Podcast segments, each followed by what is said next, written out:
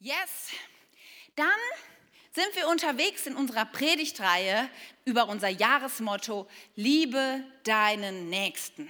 Ja, Tim hat letzte Woche schon uns damit hineingenommen in diesen Gedanken, den wir das ganze Jahr jetzt bewegen wollen. Und wir nehmen uns gerade jetzt am Anfang des Jahres Zeit, in einer Predigtreihe über mehrere Wochen tiefer einzusteigen in das Thema.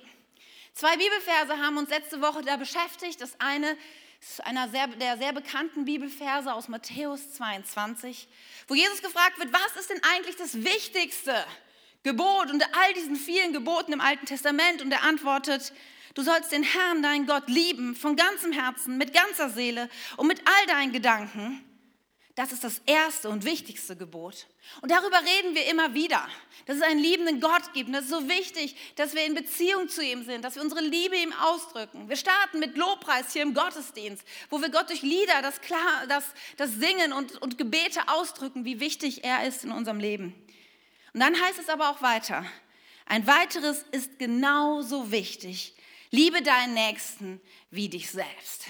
Diese Liebe, die wir von Gott empfangen, sie bleibt nicht bei uns stehen. Nein, sie muss weitergehen zu dem Nächsten. Es ist wie dieses Bild von der Schaukel, die Schaukel, die zwei starke Seile braucht, damit sie funktioniert. So sind beide Gebote gleich wichtig. Und wir wollen dieses Jahr den Fokus darauf legen, was es bedeutet, liebe deinen Nächsten. Jakobus drückt es dann ein bisschen anders aus. Er spricht vom königlichen Gebot. In Jakobus 2, da heißt es, wirklich gut handelt ihr wenn ihr dem königlichen Gebot unseres Herrn gehorcht, wie es in der Schrift steht, liebe deinen Nächsten wie dich selbst. Und Tim hat uns damit auf eine Reise genommen. Wir haben so ein bisschen überlegt, wer ist denn überhaupt mein Nächster? Da werden wir auch noch mal tiefer einsteigen. Und er hat darüber nachgedacht, was bedeutet es denn, wie mich selbst andere zu lieben? Und geendet sind wir mit dieser Frage, die wir uns eigentlich täglich stellen sollten. Was erfordert Liebe heute von mir? Hast du dich das gefragt, vielleicht in den letzten Tagen, in der Woche immer mal wieder in so Momenten? Was bedeutet es jetzt konkret zu lieben? Viele, alle, die da waren letzte Woche, ihr habt diese Armbänder bekommen. Das ist ja manchmal eine hilfreiche Erinnerung in unserem Alltagstrott, wenn man plötzlich unser Blick so auf unser Handgelenk gleitet und denkt, ah ja, liebe deinen Nächsten. Oder die Karte bei uns im Kühlschrank, ja, wo die ganzen Tipps draufstehen und Anregungen, ähm, was du alles tun kannst. Und wenn du sagst, oh, das hört sich gut an, Du kannst nachher am Infopunkte die Sachen noch mitnehmen oder unsere Ordner an den Ausgängen haben das auch für dich bereit, sodass auch du etwas mitnehmen kannst, was dich zu Hause erinnert, immer wieder daran, Liebe konkret werden zu lassen. So, und heute wollen wir den nächsten Schritt gehen. Von diesem Gebot, liebe deinen Nächsten wie dich selbst, haben wir schon ein paar Teile ein bisschen beleuchtet. Heute wollen wir darüber nachdenken, was ist denn überhaupt Liebe? Mal vorne anfangen. Liebe ist, was ist Liebe überhaupt? Und um mich da so ein bisschen einzustimmen in diese Predigt, habe ich in der Vorbereitung mir mal Zeit genommen und bin so ein bisschen durchs Internet gesurft. Das war eine sehr ermüdende Geschichte, um mal zu gucken, was man alles so findet, wenn man so Liebe ist, googelt und Definitionen und das wird dann sehr, bei YouTube gibt es wirklich sehr... Äh, schmalzige Videos, wo Leute befragt werden auf der Straße und irgendwelche rührseligen Antworten kommen, die aber irgendwo manchmal auch ein bisschen seltsam sind oder YouTuber darüber deduzieren, wie es sie unter Liebe verstehen und du guckst so Vorträge an und denkst, ja, ist es wirklich Liebe? Es gibt so Lieder, die kennen wir auch aus den Charts. Ich meine, so meine Generation. What is love? Baby, don't hurt me. Kennt, kennt das doch jemand? Ja? Ja, ne? Oder heutzutage ist es mehr, gib mir mehr von dem, was du Liebe nennst. Ja, kennt ihr auch? Manche, okay. Also wir merken auch überall taucht das Gebot, taucht dieses, was ist Liebe oder wie, wie, wie stellen wir uns Liebe vor? Es ist ein Thema, was Menschen bewegt. Ich habe so gedacht, ich wurde sofort erinnert und das kam auch bei meiner Google-Suche sofort, diese Comics, kennt ihr die noch? Tim hat gesagt, die kennen nur Leute über 40, stimmt das? Ich weiß nicht so genau. Auf, nein, Ruth, Ruth ist nicht über 40, das stimmt. Und dann gab es dann immer noch so tolle Sprüche dazu. Ich habe euch ein paar mitgebracht. Liebe ist, zusammen nach den Sternen zu greifen. Liebe ist, wenn die Realität schöner ist als jeder Traum. Liebe ist unvergleichlich schön. Liebe ist, niemals ohne den anderen sein zu wollen. Liebe ist ein Bauch voller Schmetterlinge. Liebe ist wie ein Tag am Meer. Liebe ist ein Abenteuer. Liebe ist ein Schritt in die gleiche Richtung. Liebe ist wie ein Traum, nur schöner. Liebe ist, wenn drei kleine Worte dein Leben verändern. Liebe ist, wenn man zu zweit nur einen Sessel braucht. Liebe ist eine Party zu zweit. Liebe ist, wenn Worte überflüssig sind und Blicke alles sagen. Liebe ist, wenn dich beim Regen die Sonne, äh, wenn, du für, wenn für dich beim Regen die Sonne scheint. Das brauchen wir heute.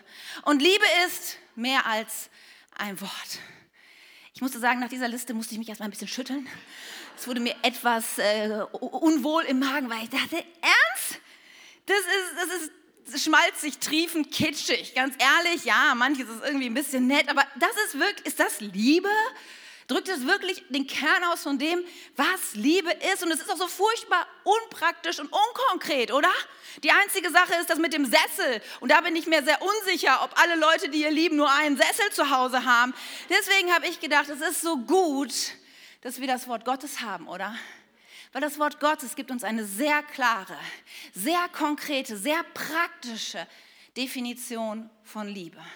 Und dieser Text, einer auch der bekanntesten Texte, glaube ich, im, im, Wort Gottes, jedes Mal, wenn ich lese, ist ein Moment, wo mein Herz schneller schlägt. Ein Moment, wo ich denke, wenn das Liebe ist, dann hat es die Kraft, unsere Welt zu verändern. Und diesen Text wollen wir, bevor wir gemeinsam beten, noch lesen. Aus 1. Korinther 13, die Verse 4 bis 7.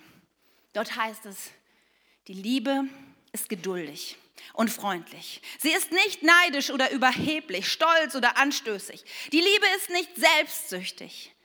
Sie lässt sich nicht reizen und wenn man ihr Böses tut, trägt sie es nicht nach. Sie freut sich niemals über Ungerechtigkeit, sondern sie freut sich immer an der Wahrheit.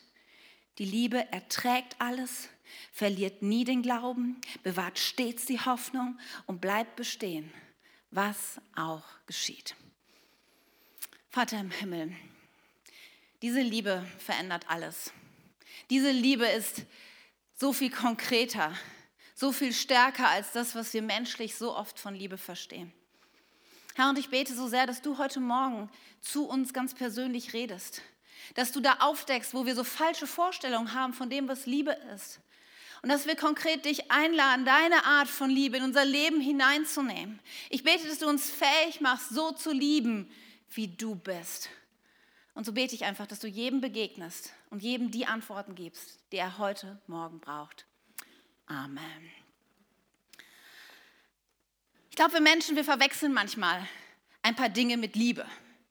Ich glaube, manchmal haben wir den Hang, zum Beispiel Romantik mit Liebe zu verwechseln.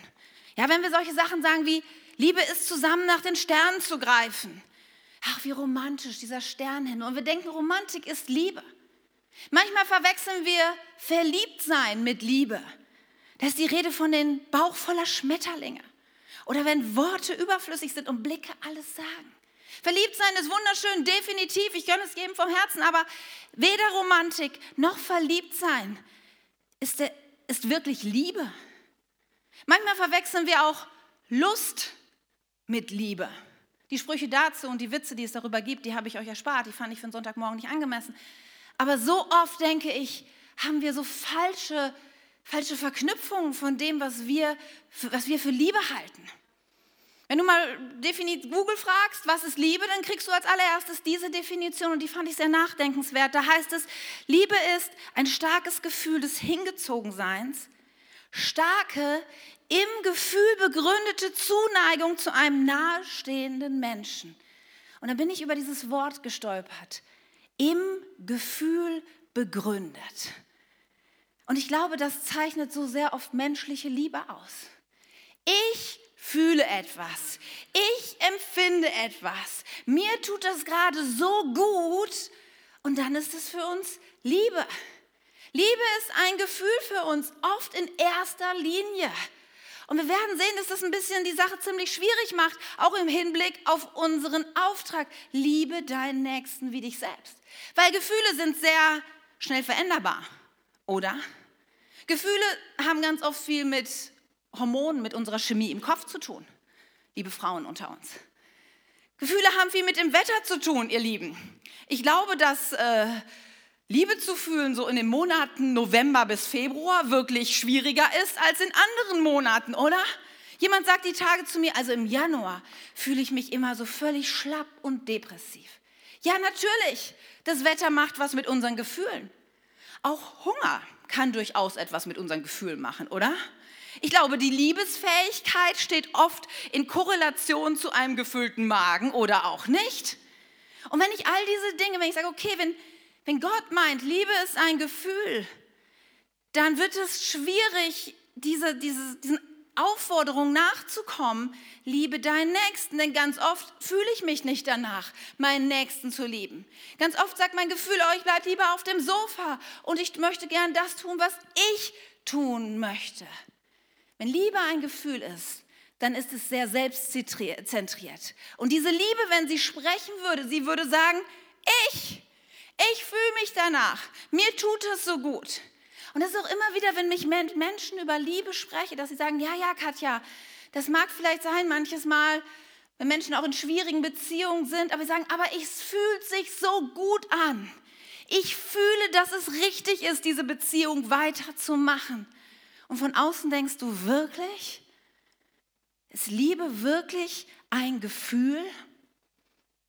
Ich glaube, dass wir ein neues Konzept als Menschen brauchen von Liebe. Ich glaube, dass Liebe deinen Nächsten nicht funktioniert, wenn für uns Liebe ein Gefühl ist. Ich glaube, wenn wir auf dieser Schiene unterwegs sind, werden wir das als Kirche und als Einzelner nicht leben können. Wir brauchen ein neues Konzept. Wir müssen verstehen, was in Gottes Augen Liebe ist. Unser Text hilft uns dabei. Und ich möchte ihn nochmal mit uns vorlesen und wir wollen ein bisschen gemeinsam dabei sehen, was, was Liebe in Gottes Blick ist. Da heißt es, die Liebe ist geduldig und freundlich. Sie ist nicht neidisch oder überheblich, stolz oder anstößig. Die Liebe ist nicht selbstsüchtig. Sie lässt sich nicht reizen. Und wenn man ihr Böses tut, trägt sie es nicht nach. Sie freut sich niemals über Ungerechtigkeit, sondern sie freut sich immer an der Wahrheit. Die Liebe erträgt alles, verliert nie den Glauben, bewahrt stets die Hoffnung und bleibt bestehen, was auch geschieht. Diese Liebe ist anders. Merkt ihr das? Wenn ich sage, die Liebe ist geduldig, die Liebe ist geduldig, dann heißt das, ich warte auf den anderen. Das heißt, ich stelle gerade mein Bedürfnis, vielleicht direkt etwas zu tun, hinten an und warte auf den anderen. Wenn es heißt, die Liebe ist nicht neidisch, dann heißt es, die Liebe gönnt. Die Liebe sagt, boah, ich freue mich so sehr, Frank, dass du dieses neue Auto, dieses neue Handy, dieses was auch immer hast. Ich freue mich so sehr, dass du dir das leisten kannst. Das ist großartig. Die Liebe hebt den anderen höher als das, was mir gerade wichtig ist.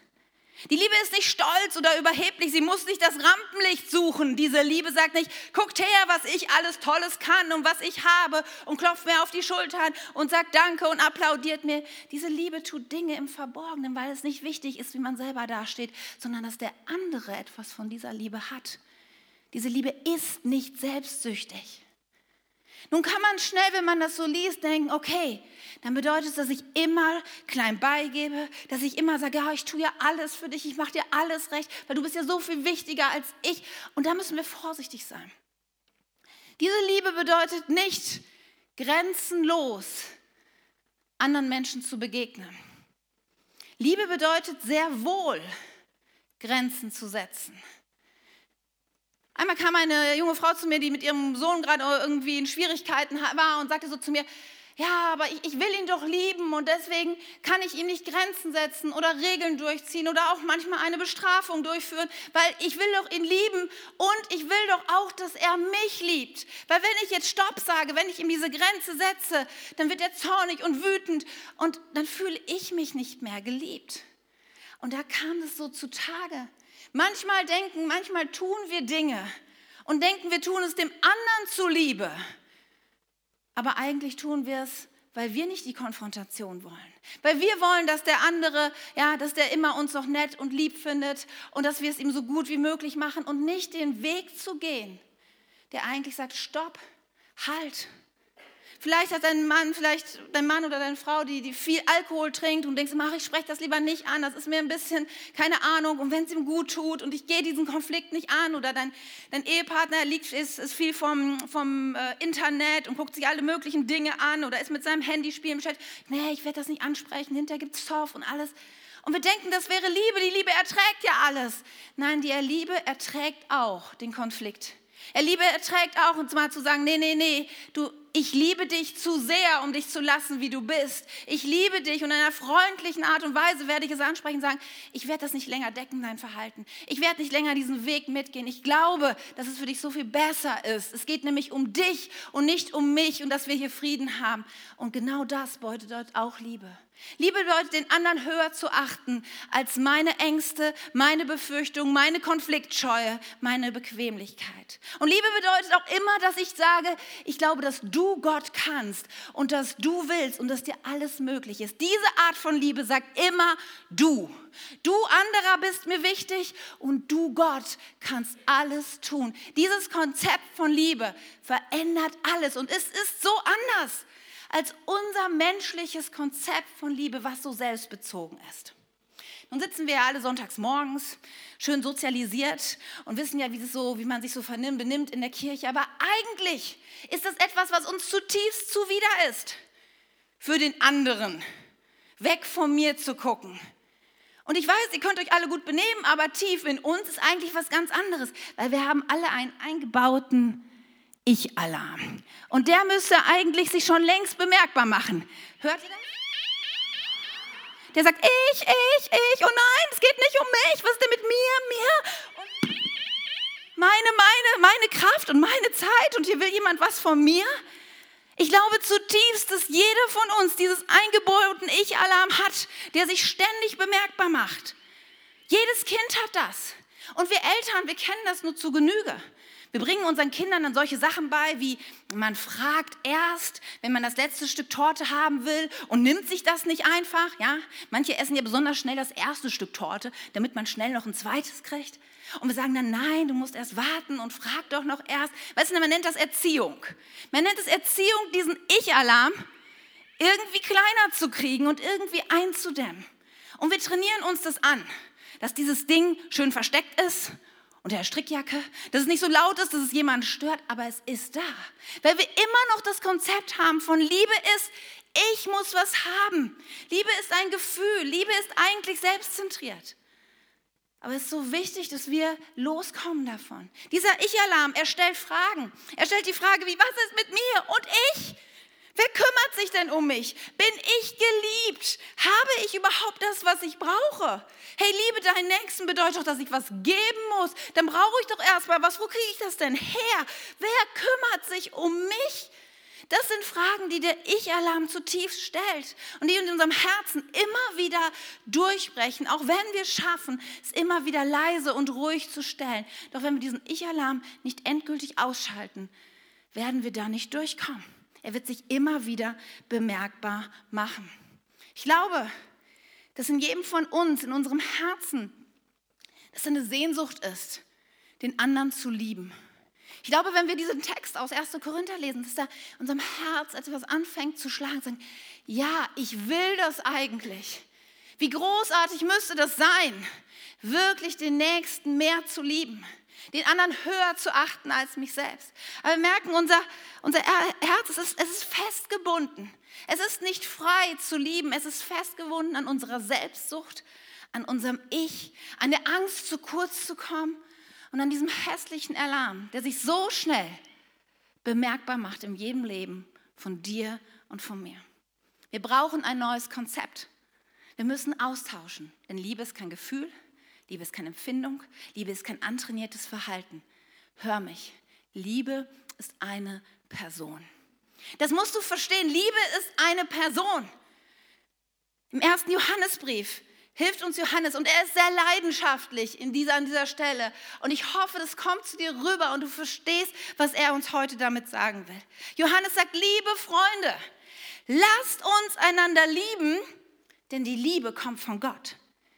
Und jetzt hörst du, wer liebt, ist von Gott geboren und kennt Gott.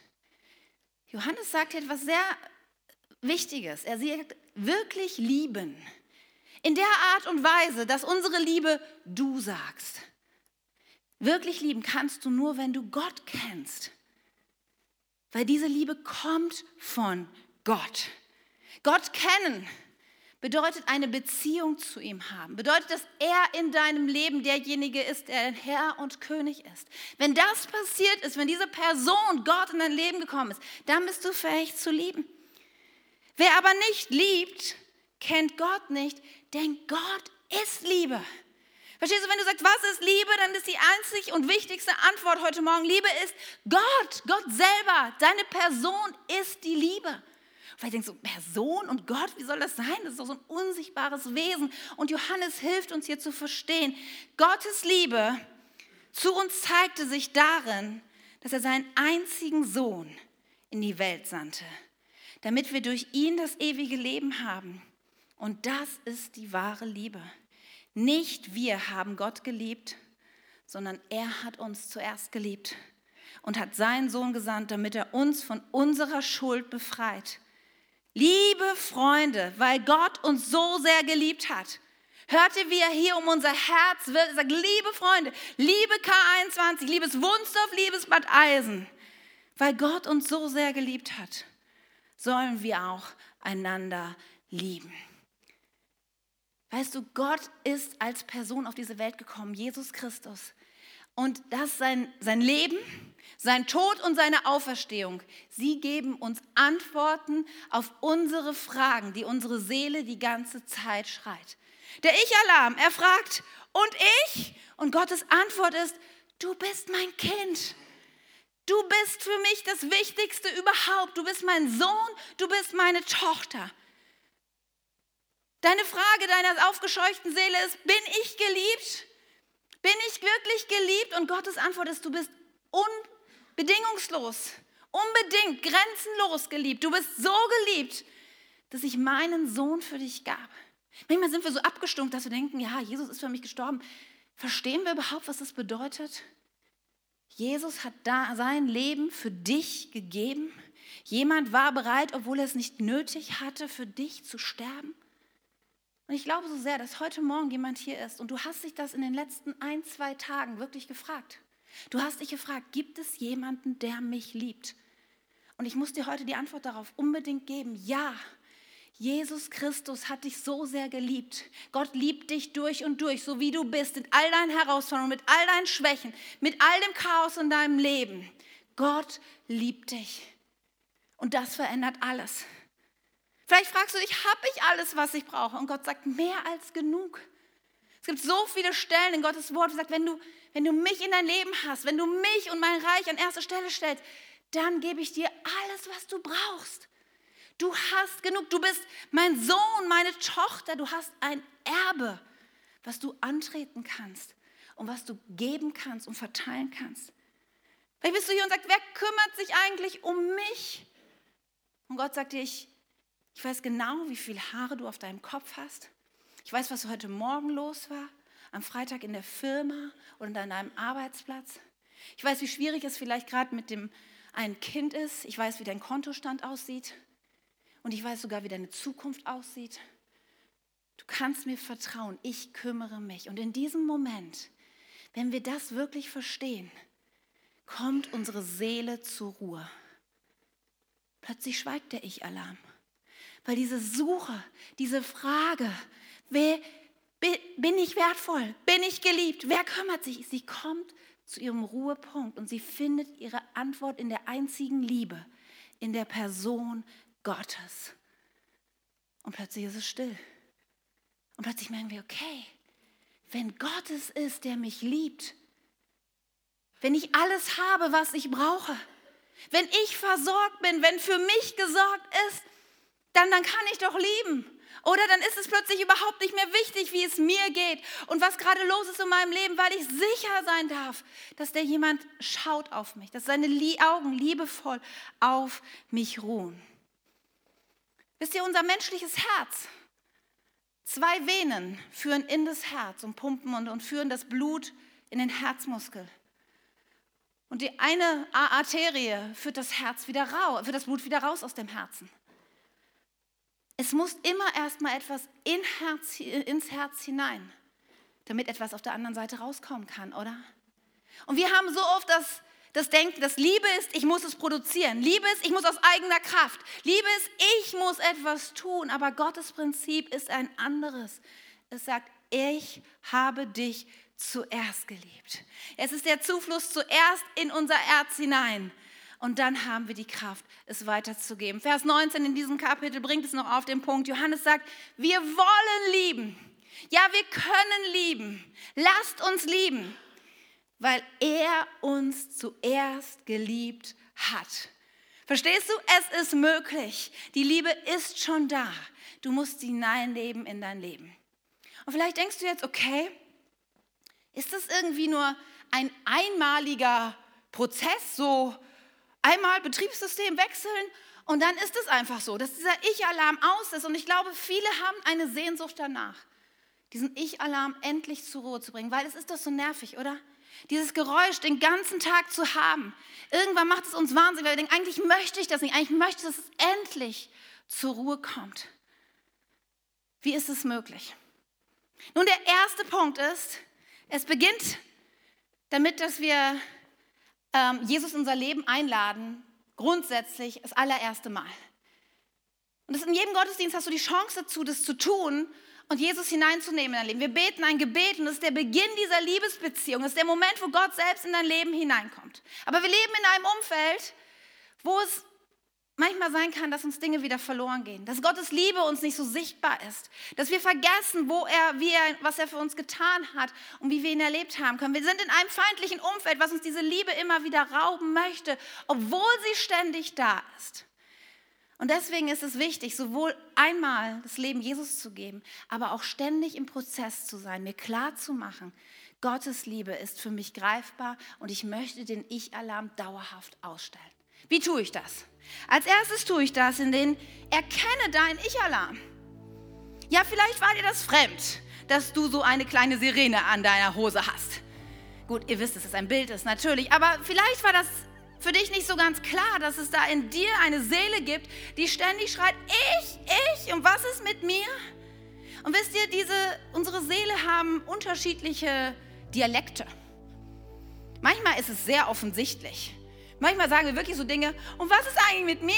Wer kümmert sich um mich? Dann ist es relativ offensichtlich der Ich-Alarm, oder? Aber manchmal kommt er auch so ein bisschen in der Minderwertigkeit durch. Die sagen, ja, ich bin halt nichts wert. Keiner sieht mich. Ich werde übersehen. Und dann driften wir auch so ab ins, Selbstmitleid manches Mal. Keiner ist für mich da.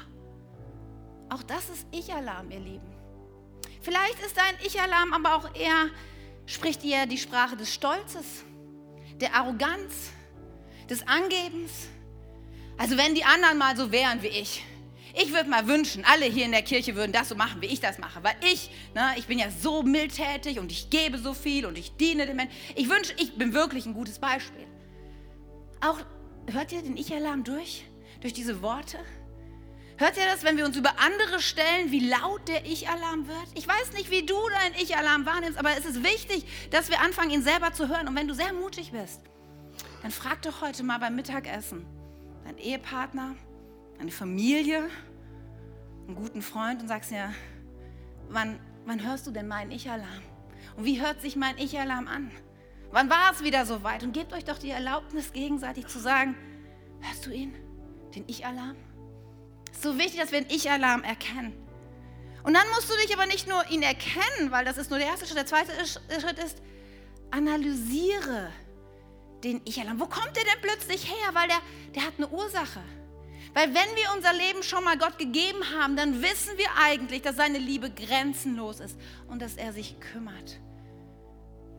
Und dann kann es A sein, dass du unterversorgt bist in der Liebe Gottes. Beim menschlichen Herz ist es, dass die Venen, die das Blut ins Herz äh, transportieren, dass sie sich verengen können, vielleicht sogar verstopfen können. Und wir wissen all, dass es ein lebensbedrohlicher Zustand ist. Und wenn wir es zulassen, dass die Liebe Gottes nicht mehr so in unser Herz hineinfließen kann, dann passiert genau das. In dem Moment ist der Ich-Alarm sofort wieder da. Aber jetzt wird es gefährlich, weil was ist jetzt mit mir und wer kümmert sich um mich? Das sind die Momente, wo wir vielleicht sagen, ach, heute Gottesdienst, ach, das Wetter ist so schlecht, ich bleibe lieber zu Hause. Das sind die Momente, wo wir sagen, wirklich Bibel lesen? Ach, ich weiß doch schon, was da steht. Das sind die Momente, wo wir nicht Gottes Gegenwart suchen, sondern Stück für Stück, das sind oft die kleinen Dinge, aber immer weiter von Gottes Liebe zurückziehen. Aber weißt du, Gottes Liebe ist da. Beschneide dich nicht selber von seiner Gegenwart. Aber vielleicht ein anderer Grund könnte auch einfach sein, dass du ganz schön bequem bist. Oder darf ich sagen, faul? Ich habe das Wort bequem lieber hingeschrieben. Ich dachte, faul, da fühlen sich vielleicht manche auf die Füße getreten. Aber das Wort Gottes, ihr Lieben, kennt dieses Wort sehr wohl. Und es geht mit den faulen, bequemen Menschen sehr hart ins Gericht. Jesus spricht einmal darüber, dass wir irgendwann uns verantworten müssen vor ihm selber. Und dass es da Antworten geben wird, dass er sagen wird, hey, du treuer, du guter Knecht. Aber dass es da auch eine andere Antwort gibt, und zwar du böser und fauler Knecht. Die Faulen kommen nicht gut im Weg im Reich Gottes. Faul sein ist keine Charakterstärke, sondern etwas, wo wir uns aufraffen müssen, aber wo wir erstmal klarkriegen müssen, ja ganz ehrlich, manches Mal bin ich einfach faul. Manchmal liebe ich das Sofa mehr, als aufzustehen und zu helfen. Manchmal ist es mir lieber wichtig, in Ruhe meinen Kaffee zu trinken, als andere zu unterstützen. Und wenn du das für dich erkannt hast, dann möchte ich dir heute Morgen sagen, dann, wenn du das weißt, dann sei doch ein Überwinder. Wisst ihr, wir können diesen Schritt nur gehen, wenn wir etwas in unser Leben implementieren, was im Jahre 2019 vielleicht nicht besonders attraktiv ist, was aber die Wahrheit ist, nämlich Disziplin in unser Leben zu integrieren. Gottes Liebe in unser Leben einzuladen bedeutet, Gottes Wort regelmäßig zu leben, lesen, bedeutet Bibel äh, zu beten, bedeutet Gott anzubeten, bedeutet im Gottesdienst zu sein, bei der Kleingruppe zu sein, bedeutet alles zu tun, um Gott hineinzunehmen in mein Leben, weil seine Liebe ist da. Ich muss nur mein Herz weiter dafür machen. Disziplin bedeutet eben nicht auf dem Sofa sitzen zu bleiben, sondern zu sagen, ich will meinen Nächsten lieben, weil für mich ist alles getan worden. Auch in meinem Leben gibt es diese Momente, wo ich denke, oh, ich habe einfach keinen Bock. Können ja auch mal selber sehen, wie sie klarkommen. Aber es gibt manchmal den Gedanken in mir, dann denke ich, okay, liebe deinen Nächsten. Was wäre, wenn Jesus bequem gewesen wäre? Was wäre, wenn Jesus faul gewesen wäre? Wenn er gesagt hat, ach, weißt du was, im Himmel ist so bequem, so cool, alles, was ich brauche. Sollen die Menschen sehen, wie sie selber klarkommen? Ich weiß, es ist immer gefährlich mit solchen Appellen. Dann denkt man, ja, genau, ich mache das jetzt. Aber was mich so sehr motiviert dahinter, ist nicht, dass, dass Gott hier irgendeine Leistung von uns abfordert, sondern wenn ich mir vorstelle, was würde passieren, wenn ich 2019 ein liebesfähiger Mensch werden würde?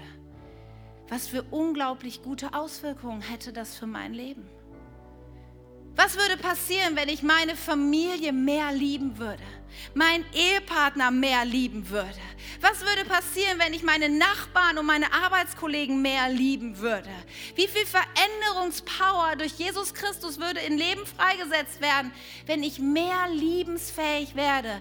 Und das, dieses mir vorzustellen, was für Auswirkungen das für mein Leben und das Leben anderen hat, da denke ich, okay, ganz ehrlich, das lohnt es, ein Überwinder zu sein. Das lohnt es, aufzustehen und mich danach auszustrecken und Gottes Liebe in mein Leben hineinzunehmen. Das lohnt es, selbst wenn ich müde bin, zu sagen, nein, nein, nein, ich gehe auch noch die nächste Meile mit meinem Freund oder auch mit meinem Feind mit. Das lohnt es so sehr zu sagen. Liebe deinen Nächsten soll mich leiten 2019 und darüber hinaus. Liebe deinen Nächsten. Es ist nur möglich, wenn wir unser Herz befreien. Befreien von der Selbstsucht und ersetzen es damit, dass die Liebe als Person in unser Leben kommt. Verstehen, Gott hat uns zuerst geliebt. Er hat uns alles gegeben. Und deswegen können wir auch unseren Nächsten lieben. Und unser Herz wird frei, den Weg zu gehen, den Gott für uns hat und seinen Nächsten zu leben.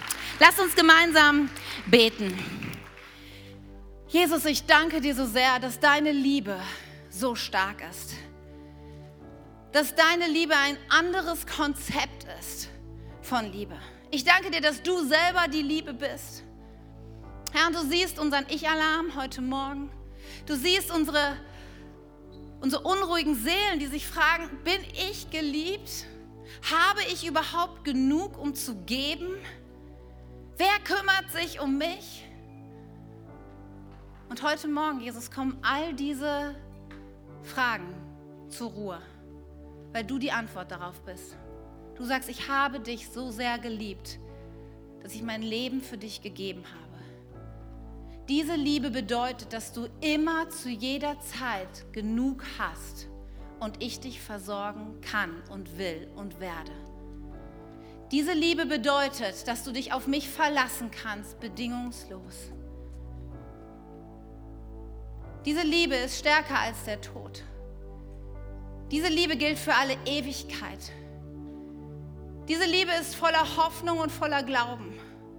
Und diese Liebe gilt dir ganz persönlich. Und heute Morgen, Herr, nehmen wir diese Liebe an und wir treffen eine Entscheidung und sagen, du hast uns zuerst geliebt. Und weil das so ist und weil unser Ich-Alarm nun aus ist und weil unsere Seelen zur Ruhe kommen, schlagen wir in deine Hand ein und sagen, okay, dann wollen wir auch lieben. Dann wollen wir rausgehen, unseren Nächsten lieben, unsere Arbeitskollegen und Familien. Dann wollen wir sehen, wie dieses Jahr 2019 unsere Liebesfähigkeit sprengt. Und wir werden erleben und sehen, wie du Wunder in unserem Leben tust, wie unser Leben eine Strahlkraft bekommt, wie tiefere und bessere Beziehungen daraus resultieren werden, wie du Freiheit schenkst. Jesus, und wir treffen diese Entscheidung. Und ich bete für jeden, dass unser Herz frei wird von jeder Selbstsucht, von jedem Egoismus. Herr, da wo es nötig ist, Jesus, da, da suchen wir die Disziplin, dich mehr zu suchen als alles andere in unserem Leben. Lass uns da herausgefordert sein durch dich. Lass unseren Nächsten höher achten als uns selbst.